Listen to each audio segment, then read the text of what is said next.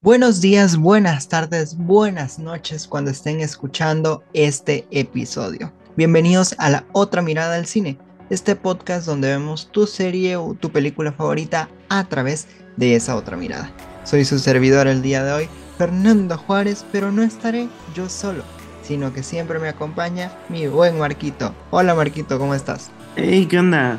Bien, bien, bien. Un poquito un por el tema de hoy porque como que sí me gusta, pero que no me gusta. No sé, es que, bueno, para meterlas en contexto, vamos a hablar de la película de Mario Bros. O sea, como tal, yo no soy tan fan de los videojuegos. O sea, de Mario sí, pero como que no de todo el universo. Entonces hay cosas que como que todavía no dominó al 100. Concuerdo totalmente contigo. Yo de verdad que de Mario Bros no sé mucho.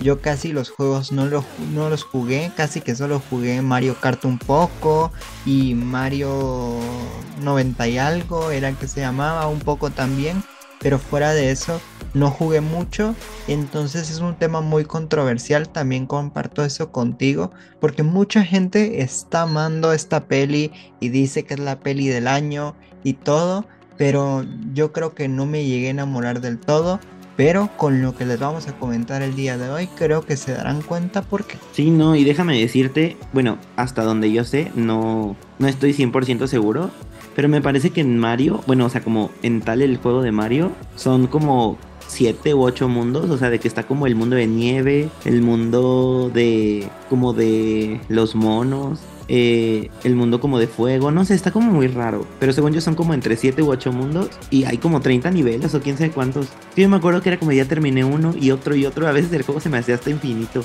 Y justo en la película exploramos un montón de esos mundos y créanme que exploramos un montón de mundos en muy poco tiempo porque la película dura una hora y media y en esa hora y media conocemos un montón de universos vemos a los personajes interactuar con otros personajes de otros mundos, tenemos los poderes, las vestimentas y todo lo de los juegos que a los fans sin duda alguna les ha de haber encantado. Sí, ¿no? Y a ver qué nos espera con, la segunda película porque digo, esta película da para una segunda parte. O sea, como que nos deja con esa incógnita de, de qué va a pasar. Y digo, no sé, de seguro ya todo el mundo la vio, pero pues igual alerta de spoiler, es que hay dos escenas post créditos. Y bueno, la segunda, que es como la que casi nadie vio, eh, nos muestran falta un personaje de los más principales, que es Yoshi. Entonces vemos cómo se rompe este huevito, pero pues hasta ahí, o sea, nos deja con esa incógnita de, ¿y luego?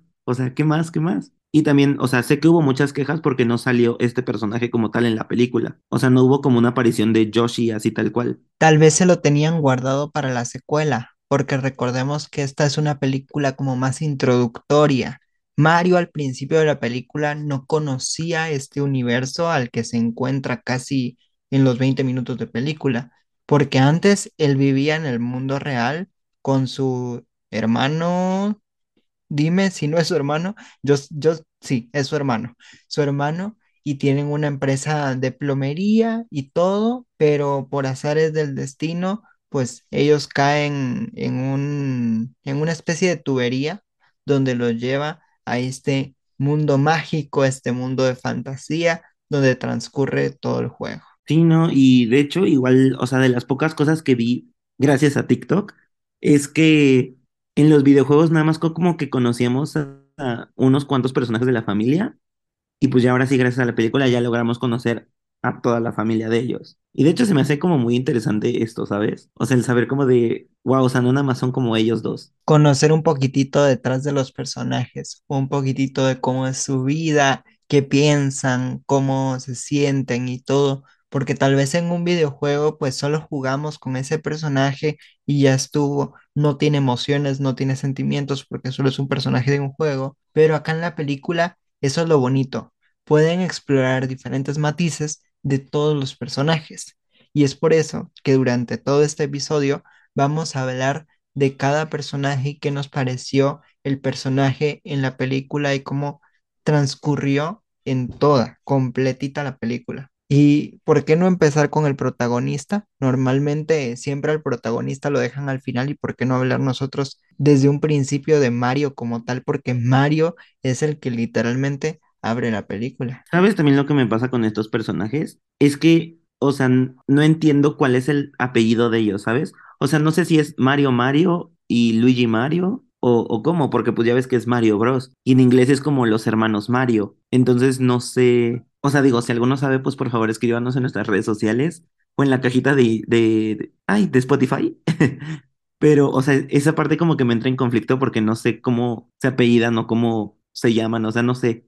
Es una cosa tremenda, porque si no nos lo dicen y desde un principio en la película nos muestran esa propaganda que pagaron y pautaron en la televisión y según ellos los iba a llevar a la cima porque todo el mundo lo iba a contratar y todo, pero nunca dicen como su apellido, sino que solo dicen Mario Brothers, así literal.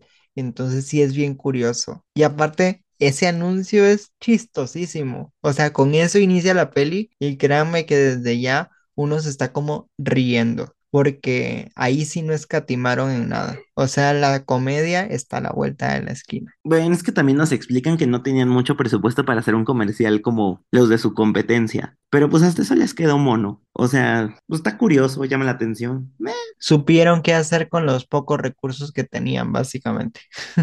Y sí, ¿eh? Pero ahora sí vamos a enfocarnos bien en, en Mario. Me pareció bien interesante que cuando esta tubería enorme color verde tan clásica de los videojuegos se tragara a Mario y a Luigi, enviara a Luigi al mundo feo, digámosle así, y a Mario al mundo de donde está Peach que, que es el mundo de los honguitos, pero es bien interesante porque ahí notamos el primer guiño de la película que yo como espectadora en el momento no le entendía ese guiño, pero luego ya investigando un poco dije, ah, era por esto. Resulta que lo enviaron a ese mundo, los guionistas, digámoslo así, para dar alusión a un juego que tiene Luigi, que es Luigi's Mansion. Entonces creo que con esa intención lo hicieron enviándolo a ese mundo y todo. Y de ahí pues Mario súper felizón ahí en el mundo de los honguitos, explorando todo. Ay, pero están bien bonitos los hongos, o champiñones, o pues ¿qué son? ¿Hongos o champiñones? ¿O es lo No mismo? sé. Yo creo que sí son champiñones. Pero no sé, están como muy curiosos. Aunque no sé, no sé, bueno, aquí sí es como más duda mía, porque no sé si todos se llaman Todd, porque ya ves que está el rojo, el azul, verde, amarillo y rosa. O sea, no sé si todos se llaman igual o cada uno tiene como un nombre. Ahí sí como que no sabría. O sea, ahí sí como que necesito aclarar esa duda, ¿sabes? Uy, eso sí no lo sé, pero lo que sí estuve leyendo en redes sociales es que justo ese personaje, o bueno, varios personajes, fueron de los que más les cansó a la gente. ¿Cansó en términos de que, o sea, casi casi odio o, o cómo? Cansó en el sentido de que, por lo que estaba leyendo, hay varios tweets de que era, el personaje era muy estresante. O sea, el cómo hablaba, lo eufórico que era siempre y todo, decían que era muy estresante. Yo lo sentí tierno, pero en- entiendo por qué la gente lo sintió así. No sé, a mí me gustó. O sea, como que no encuentro ese desagrado, por lo menos todavía. Y qué bueno que hablamos del honguito porque el honguito va todo el tiempo con Mario. Es como su guía turístico de todo este nuevo mundo que está explorando Mario. Y creo que sin el honguito o sin el champiñón, creo que él no hubiera conocido este mundo como en realidad lo tuvo que haber conocido. Entonces creo que tener la guía de este champiñón o de este honguito pues creo que fue la mejor decisión porque le empezó a enseñar el mundo y de ahí le dijo, puedes ir con Peach.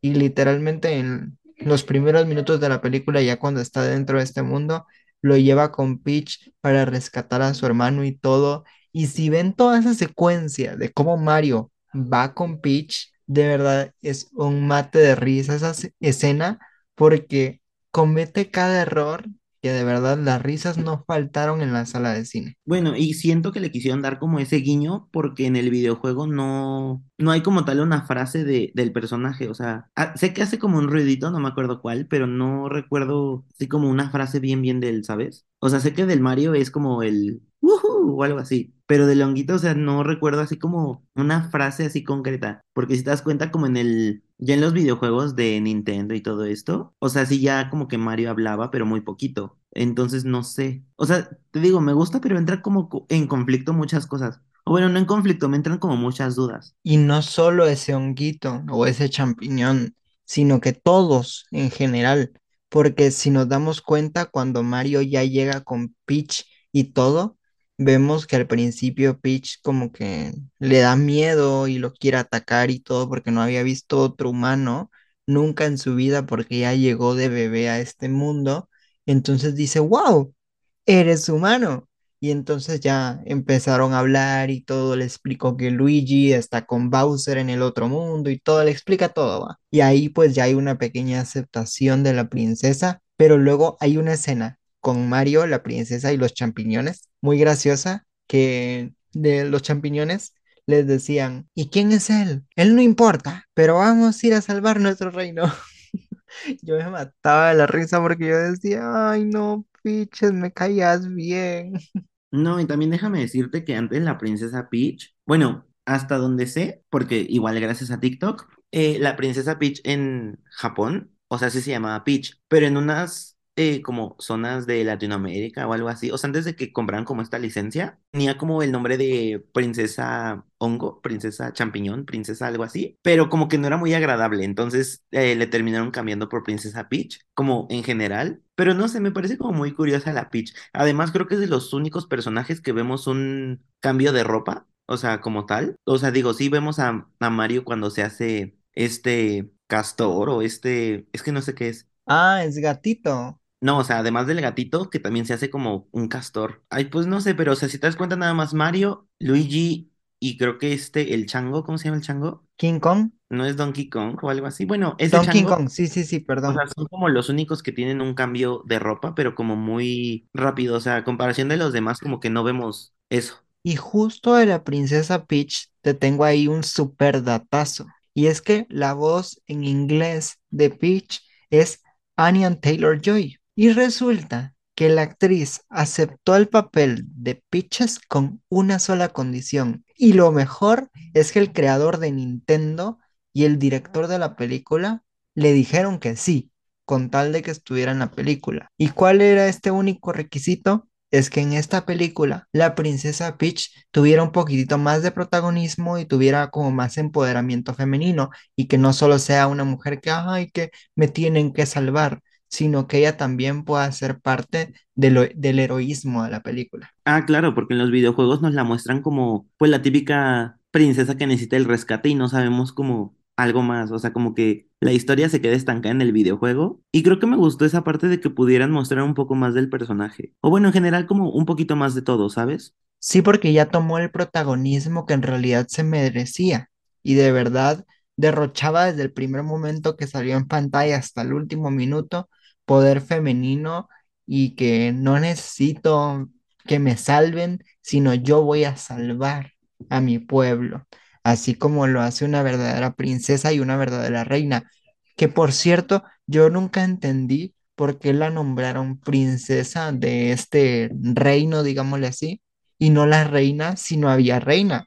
Entonces yo de una vez le hubiera dado el título de reina, no de princesa, pero mm, ahí tuvieron sus razones los champiñones o los honguitos. Quiero suponer que como no sabían al 100% qué era Peach, porque pues obviamente los honguitos no la veían como igual, o sea, quiero suponer que pues la nombraron así, eh, pues ahora sí que por ser como diferente y porque pues relativamente empezó a crecer más que los demás. Entonces, pues quieras o no, pues igual pudo demostrar alguna, mm, ¿qué será? Como algún tipo de autoridad o algo así. O sea, quiero suponer. En eso tienes razón, porque depende del tipo de autoridad que vas a ejercer con tu pueblo, es como también los residentes de ese pueblo te traten a ti, como el caso opuesto con Bowser del otro lado, que Bowser reinó su pueblo a través del miedo, la intimidación, o sea, todo lo opuesto a Peach. Y qué bueno que estamos hablando del otro mundo, el mundo de Bowser,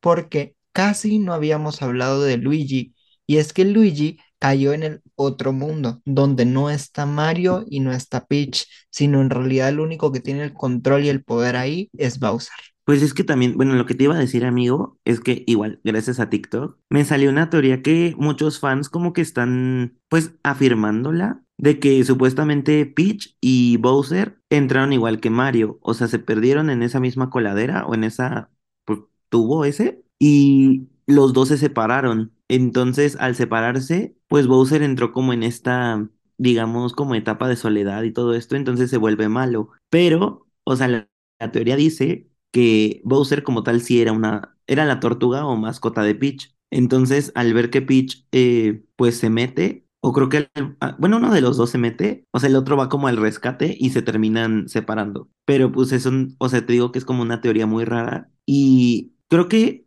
en algunas partes le encuentro sentido. Aunque es una teoría un poco locochona porque imagínate, luego Bowser está enamorado de Peach y se quiere casar con Peach, él siendo una tortuga y ella siendo una humana, está como mero intensito por ahí. Pero ya que estamos hablando de Bowser, hablemos de Bowser, porque Bowser aquí se volvió un personajazo porque mandó a encerrar a Luigi y Luigi casi que toda la película se mantiene encerrado ahí, o sea, él no es el protagonista de la película básicamente tanto porque ni siquiera tantos diálogos tiene, lo encierran, lo encierran junto con esta estrella que está dando mucho de qué hablar en redes sociales. De verdad, esta estrella se hizo como el top de la película.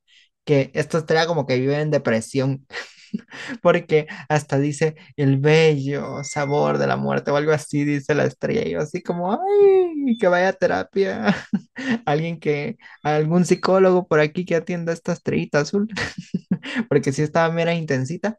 Pero Bowser sí es el clásico villano de villanos porque actúa solo a través del mal. Encerró a este Luigi solo para preguntarle para ver si en realidad conocía a Mario y al final se entera que es su hermano, entonces lo quiere matar, ¿no? Una cosa pero tremenda. Sí, no, es que también nos en la película nos muestran que prácticamente la llegada de estos dos es como el chisme y la novedad de, de estos mundos. Entonces, pues al enterarse de que había pues un señor chiquito y bigotón con Peach y que pues no sabían si estaba enamorado o no, o sea, a Bowser le pasaron como mil cosas en la cabeza. Entonces, pues sí, está como raro ese chisme, pero no sé, o sea, siento que estuvo como muy bien explicado en la película. Y qué mal que del lado de donde está Bowser no hayan champiñones. Porque si no hubieran sido champiñones malos, te imaginas, así como "Uh, los champiñones pero malos. Ah, pero acuérdate que están estas cositas que son como caquitas, es que no sé qué sean, que son como cafés con ojos enojados. Ah, sí, ya sé cuáles son. Y también hay como unos muñequitos, es que no sé cómo se llaman, de los rojos con máscaras blancas. Sí, también. Ah, de las tortugas, ¿no? Porque, bueno, según yo son todas tortugas. Sí. Unas como, pues, huesudas y otras que traen como sus armaduras, que claramente, pues, todas son referencias a los videojuegos. Sí, totalmente concuerdo contigo. Yo creo que sí, porque imagínate, si hubieran champiñones del otro lado, otra historia sería. Habría como todo un mundo aparte de Toads, porque no sabemos si los champiñones todos se llaman así o solo el champiñón principal que conocimos en la película. Pero X en ese sentido. Yo creo que Bowser, ya que nos habíamos alejado de Bowser y estábamos hablando de Bowser directamente, es un gran villano porque nos lo construyen en toda la película como el que quiere estar con la princesa Peach y de esa idea no se mueve. A tal punto que hay una escena en la película bien chistosa donde está practicando qué decirle a Peach con su aprendiz de mago o no sé qué su mano derecha. Ahí están como practicando y todo. Entonces es un mate de risa. De ahí Bowser también tiene su canción que se volvió muy controversial, que algunos dicen que es como muy, ¿cuál era la palabra? Se me fue ahorita, que sí, eso, que esta canción pinta mucho todo lo que es el acoso y todo, entonces el personaje de Bowser como villano se ha dado mucho de qué hablar. Bueno, es que también eh, siento que entró en controversia a la hora de los doblajes, porque digo, en cada país cambian las palabras, pero, o sea, no sé, siento que en alguno se pudo malinterpretar algo que dijo, porque digo, o sea, como dices, si le pones atención a la letra, sí suena un poquito, pues, acosadora, porque es como de, te amo, eh, quiero estar para ti, cosas así, pero no sé. Es una cosa pero tremenda, Bowser, de verdad. Pero para no solo hablar del villano en este episodio, también tenemos que hablar de Don King Kong, que es como el que le da un poco la comedia junto con el personaje del champiñón en toda la película porque ese Donkey Kong es un mate de risa. Me recuerdo que cuando Peach y Mario llegaron como al mundo de los gorilas y todo, el rey gorila no le quería dar las tropas a Peach para combatir a Bowser por todo lo que estaba pasando y todo, y de ahí Mario, no se preocupe, yo peleo con su hijo y va a ver que yo le gano y si le gano, me va a dar las tropas. Hasta de chiste.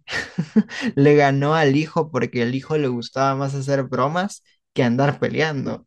Entonces era una cosa, pero tremenda. Pues es que el hijo se quería lucir, o sea, es como este personaje coqueto, eh, entonces pues sí se deja llevar como por su público, ¿sabes? Y cosa que pues al papá no le gustaba. Hasta tiene su propia canción y todo. Se creía influencer. Con eso lo digo todo. Pero duramos muy poco en el mundo de los gorilas y todo esto, porque rápidamente nos llevan a Mario Kart.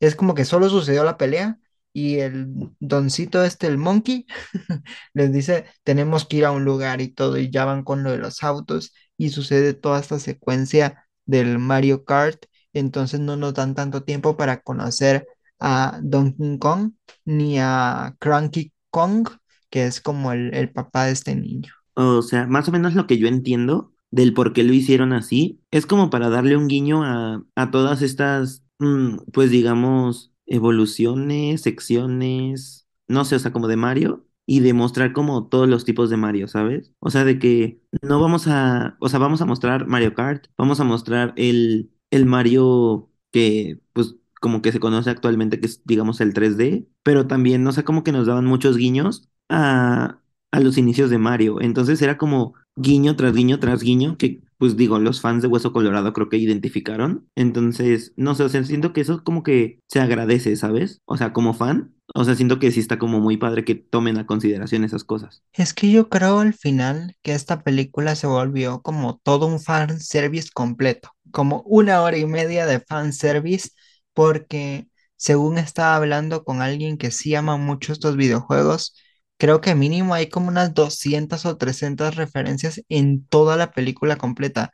Entonces creo que es una película llena de referencias.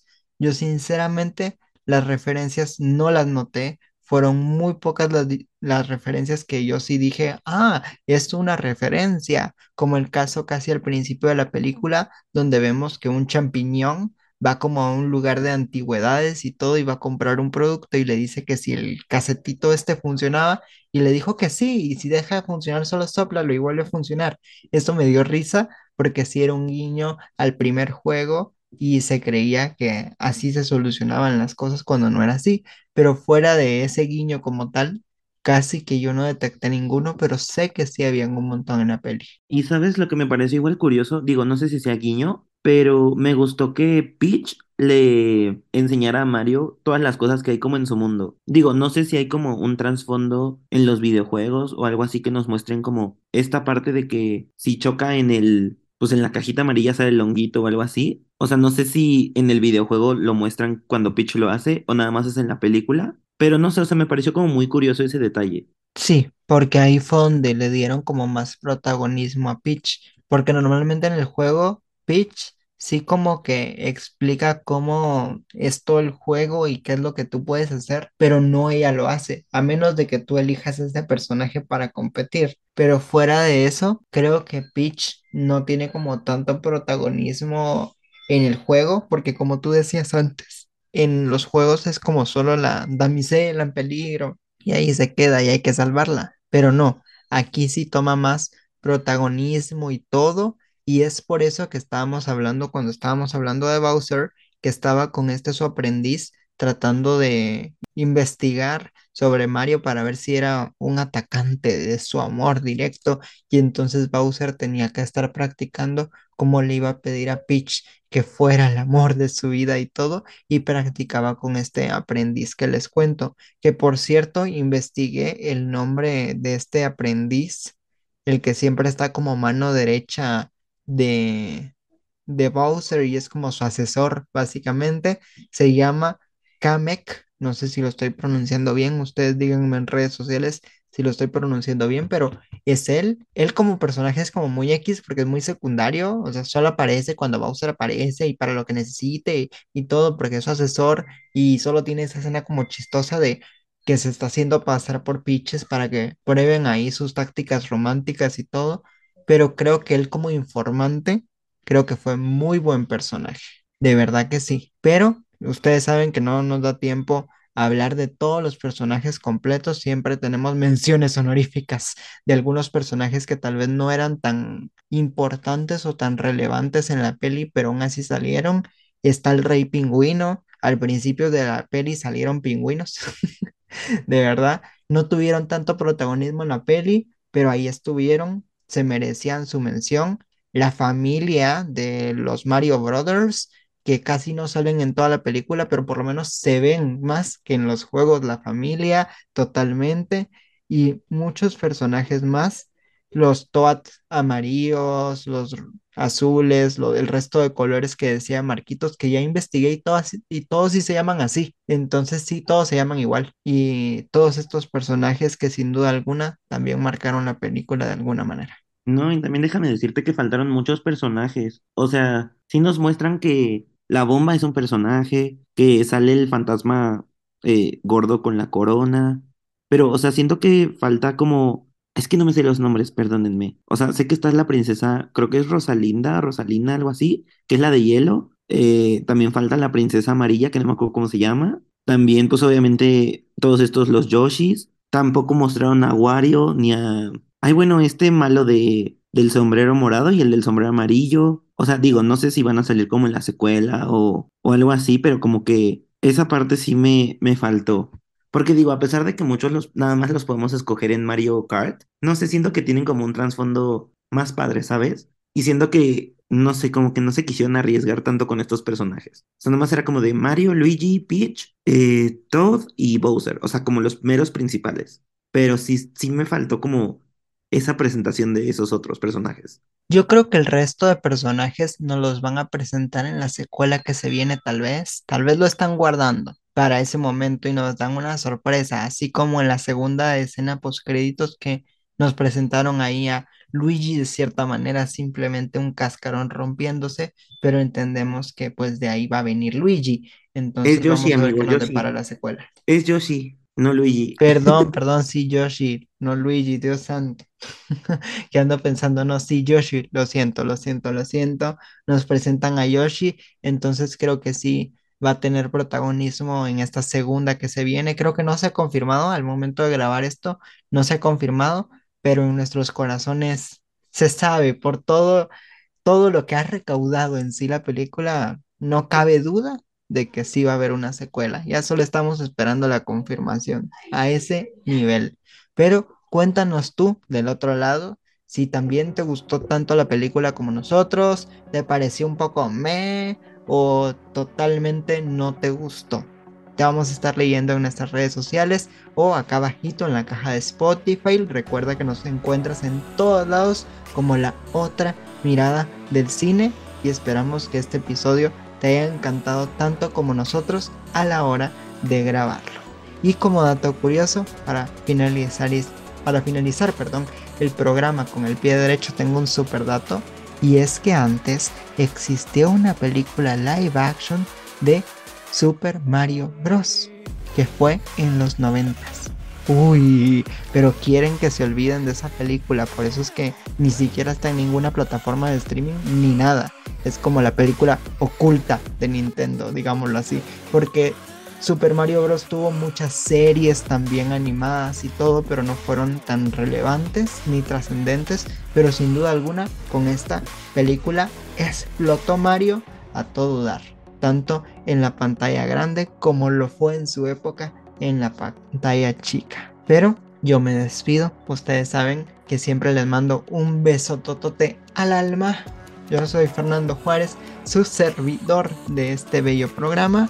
Me despido pero nos escuchamos a la próxima. Dejo que mi huevo Marquitos se despida de todos ustedes. Igual, antes de despedirme, quería decirles que, o sea, Mario es una empresa, bueno, como tal, la franquicia de Mario es muy grande. Entonces, las series, películas y esto que sacaron antes pues de los 2000 o sea, lo tenían que hacer para explotar el personaje y de poderle brindar como más hmm, que será trasfondo, más historia a, todo esto y de alguna forma pues quieras o no les funcionó. Pero pues sí, a ver qué, qué nos trae esta, pues si es que hay secuela o, o, si llegan a armar una serie, o sea, no sabemos nada. Y es que también eh, puede que exista un cameo entre los personajes de Nintendo. O sea, este mundo es muy grande, pero... Ay, no sé, o sea, tengo como muchas expectativas, ¿sabes? Pero pues quién sabe qué nos traerán. Igual también en nuestra cajita de, de Spotify y en redes sociales mencionenos cuál es su personaje favorito, si les faltó, bueno, si no salió su personaje favorito y qué les gustaría ver en esta segunda entrega. Pero pues yo me despido y nos vemos hasta un próximo episodio. Chao, chao. Bye.